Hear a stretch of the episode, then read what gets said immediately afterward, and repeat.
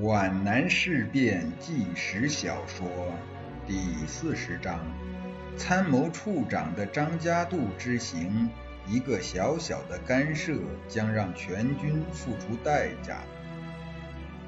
参谋处长望着女教师那修长的背影，望着她那飘荡在寒风中的光亮的黑发，他无法抗拒她的魅力，但他又非常恨她。这是一种无名的怨恨，却有充足的理由。他首先恨他不属于自己，而属于林志超。这种怨恨之苗根植在嫉妒的土壤上，极不容易拔除，却很容易滋长。还恨他给自己带来了懊恼与恐惧。他可以肯定，那位周小姐就是周佩林。他和陈嘉庆那样在夜间结伴而行，就很难保证他对爱情的专一和坚贞。赵令波从郑芳雪提供的有限的情况里，可以判断出事情的全貌，几乎也用不到多大的智慧，就可以做出接近实际情况的推理。周佩林在和他赵令波相识之前。这位二十六岁的漂亮女人的爱情绝不会是一片空白，绝不会守身如玉，专门等候他这块天外陨石来把爱情之门敲开。这一点虽然是赵令波感到懊丧，却并不感到可怕。可怕的是周佩林的身份：女秘书，办公室主人的情人。但仅仅如此吗？似乎也不是他的身份大大值得可疑。他把女秘书印夜出现在张家渡和郑大中被杀联系起来，他把他和陈冠群的密谋与他过去的言行联系起来。他不仅悚然而立，好像划了一根火柴，照亮了画皮魔鬼的真形。赵令波不想立即回到战斗气氛紧张的参谋处去。那里几个科的电话都在铃铃作响，参谋们手持听筒在高声喊叫。他需要冷静地进行一番回忆与思考。也许是疑心生暗鬼吧，事情并没有那么严重。不，也许比想象的还要严重。必须事先想好对策。赵令波返回宿舍，他端过女教师没有沾唇的那一缸子茶，一段极为有趣但并不遥远的往事历历如在眼前。他又心神荡漾了。如蜜柔情对人生本就是一种福慧。他眼前摇曳着那株红凤，他身着黄泥校官军服，站在码头机上。右面是五十二师副师长朱慧荣，左面是政训处女秘书周佩林，合影留念。他永远不忘那珍贵的七天，他应右军之邀，给五十二师干训班去讲游击战术，同时也联络于友军的感情。那七天，他的欢乐是无穷无尽的，他的幻想也是无穷无尽的。周女士的芳唇的热吻是多么强烈，多么甜蜜，多么惊心动魄，至今还使他的心胸充满着醉意。他焦渴地等待着再喝一次人生的美酒。他那时一切疑虑、恐惧、戒心，全都屈从于不可抗拒的诱惑。他还清楚地记得怎样抚摸着周女士的天鹅绒似的丰腴的酥胸，令人窒息的可怕的长吻，蟒蛇似的紧扭在一起，一切理智都让位于内在的冲动和生理的需求。他仿佛坠入妖域魔界，又像脚踏五色彩云，四周全是奇异的玫瑰色的光华。一声报告斩断了赵令波的冥思遐想，他从爱情的天国跌落在现实的地面上。司令部值班参谋派通信员给他送来一张纸条：赵处长向来电话，要你去张家渡检查浮桥的架设情况。十二月二十九日九时四十分，值班室。我已经呆坐了一个小时了吗？赵令波吃惊地看看手表，把未吸完的半支烟摁在床头桌上的烟盘里。去张家渡。这太好了，我可以顺便把郑芳雪提供的情况搞得更清楚。要不要把陈冠群的情况告诉向英？这样有利还是不利？如果搜捕陈冠群，找到我和周佩林来往的蛛丝马迹怎么办？那不是自设罗网自己逃吗？可是知情不报，将来追查下来呢？赵令波决定见到项英以后再相机而行。他在接待室外碰到了项英。政委，你要我到张家渡去？是的。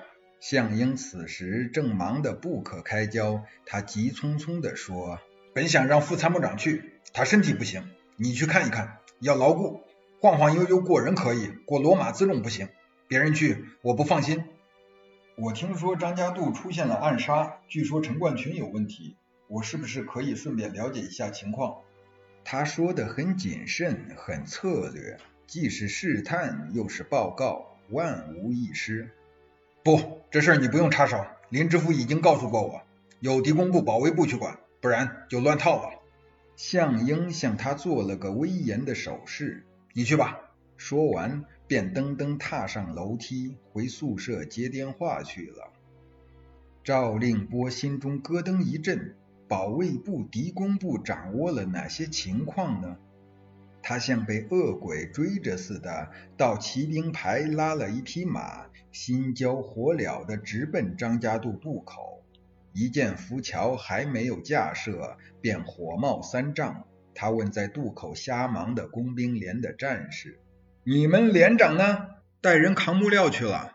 正在用奔把把原木奔平的战士扬起脸来回答：“这不是木料吗？”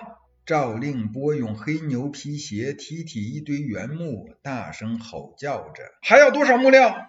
连长说：“木料不够。”许多战士都停下了手中的锯子和斧头。不够？你们要造能开汽车的大桥吗？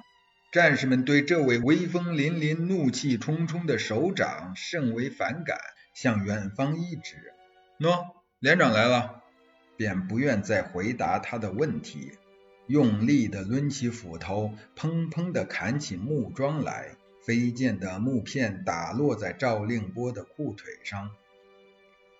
王自忠正扛着一根圆木，满脸泥尘和汗水，压得嘴歪脸牛。踉踉跄跄地走过来，他身后跟着一连串抬木板、扛圆木的战士。赵令波右手持着鞭柄，左手捋着鞭梢，等工兵连长走过来。他对这位五大三粗的连长存在着本能的反感，对他的一切言行动作和长相都看不顺眼。在他的印象里，这个王自忠和林志超是一类的人物。在三支队时，不正是这个三排长当众顶撞过他吗？不正是这个连长跟地主家的童养媳有不正当的关系，差点被撤职查办、开除党籍的吗？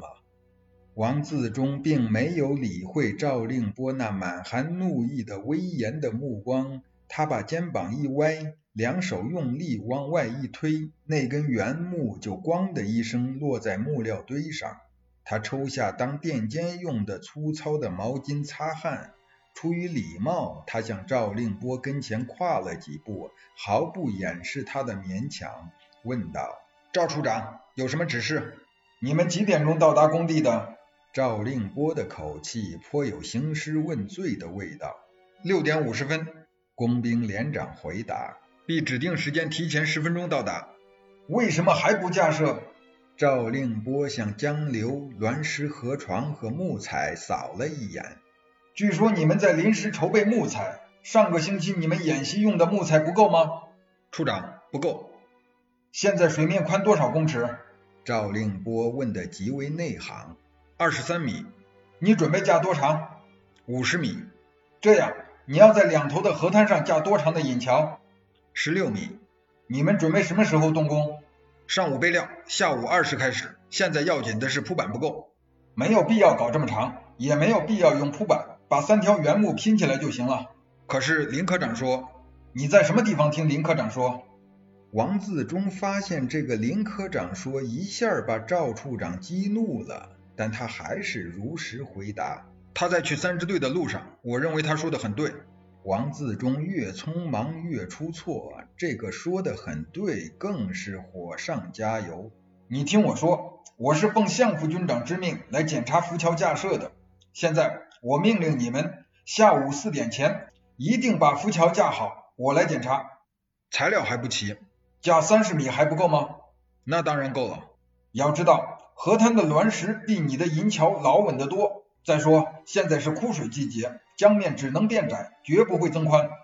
赵令波挥动了一下马鞭，以不可反驳的命令口吻说：“执行吧。”他走了几步，又回头补充一句：“有什么困难，到总兵站找我。”赵令波的张家渡之行可以说是搬了块石头砸在自己的心上，既慌乱又懊丧，平添了一块心病。他从渡口到了总兵站，总兵站张站长正召集有关人员，听取骆股长的有关郑大中被杀的情况汇报。他去的时候已经接近了尾声，没有听全。张站长留他吃饭时，谈及了张家渡的整个情况，每个情况对赵令波来说都是一声惊雷。陈冠群和三战区的特务头子、社会部长古正刚来往密切。古正刚的助手钟汉鼎曾在陈冠群的家里住过一段时间。在郑大中被杀的前一天夜里，五十二师政训处的特工周佩林曾和陈家庆一道来过张家渡。泾县要成立四个清乡大队。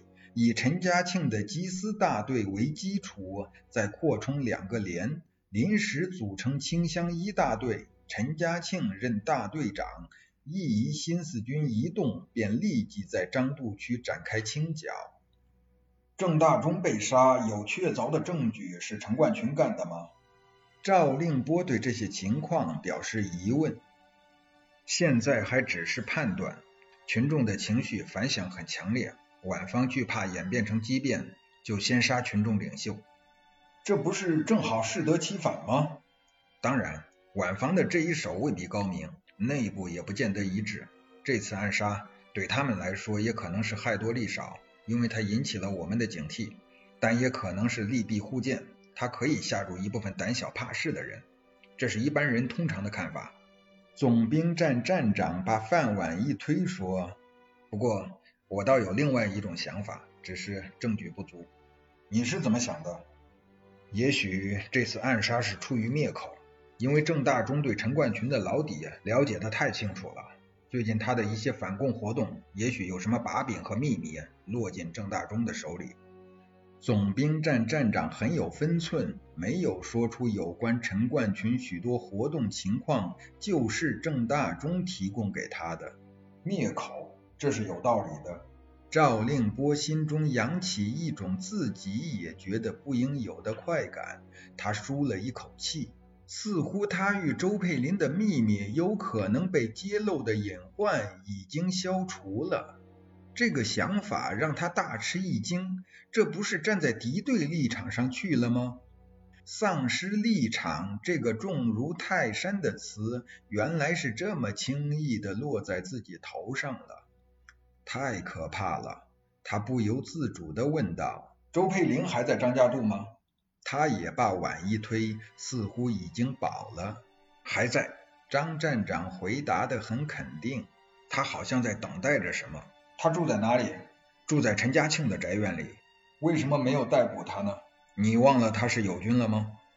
如果张站长对参谋处长的码头镇之行稍有了解的话，赵令波这段露骨的问话是可以引起他的猜疑了。赵令波也已经发现了自己的轻率，急忙把话题移到北移的准备上去了。张站长又提出了一个问题，对参谋处长来说也是个小小的打击。我认为浮桥架设的太早了，今天是二十九号，何必在江上搁置好多天呢？我们是以演习为名的，可是敌方非常清楚，我们反而是掩耳盗铃，以为敌人不知道，没有麻痹了敌人，反而欺骗了自己。站长，你未免过审其词了。赵令波不仅心跳血涌，浮然不悦，放下脸来，正色地说：“我看晚方不一定这么想，况且这都是向副军长亲自安排的。